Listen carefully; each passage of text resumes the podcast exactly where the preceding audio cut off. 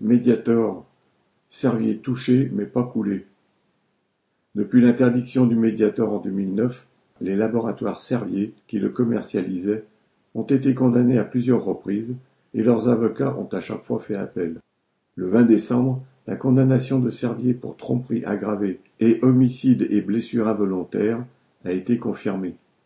Le tribunal a donc reconnu que le groupe Servier avait manœuvré pour continuer à commercialiser le Mediator comme antidiabétique, malgré son peu d'utilité reconnue contre cette maladie, alors qu'il le vendait en réalité comme coupe-faim.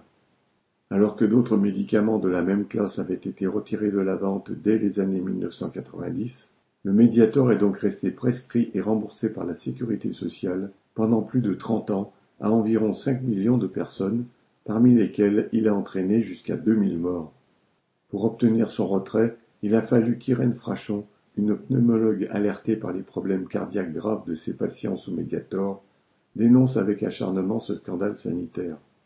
Le groupe, au chiffre d'affaires de 5 milliards d'euros, a été condamné à 2,7 millions d'euros d'amende et a remboursé 415 millions d'euros aux caisses de sécurité sociale, mais il échappe à la confiscation des 182 millions d'euros de bénéfices liés au Mediator.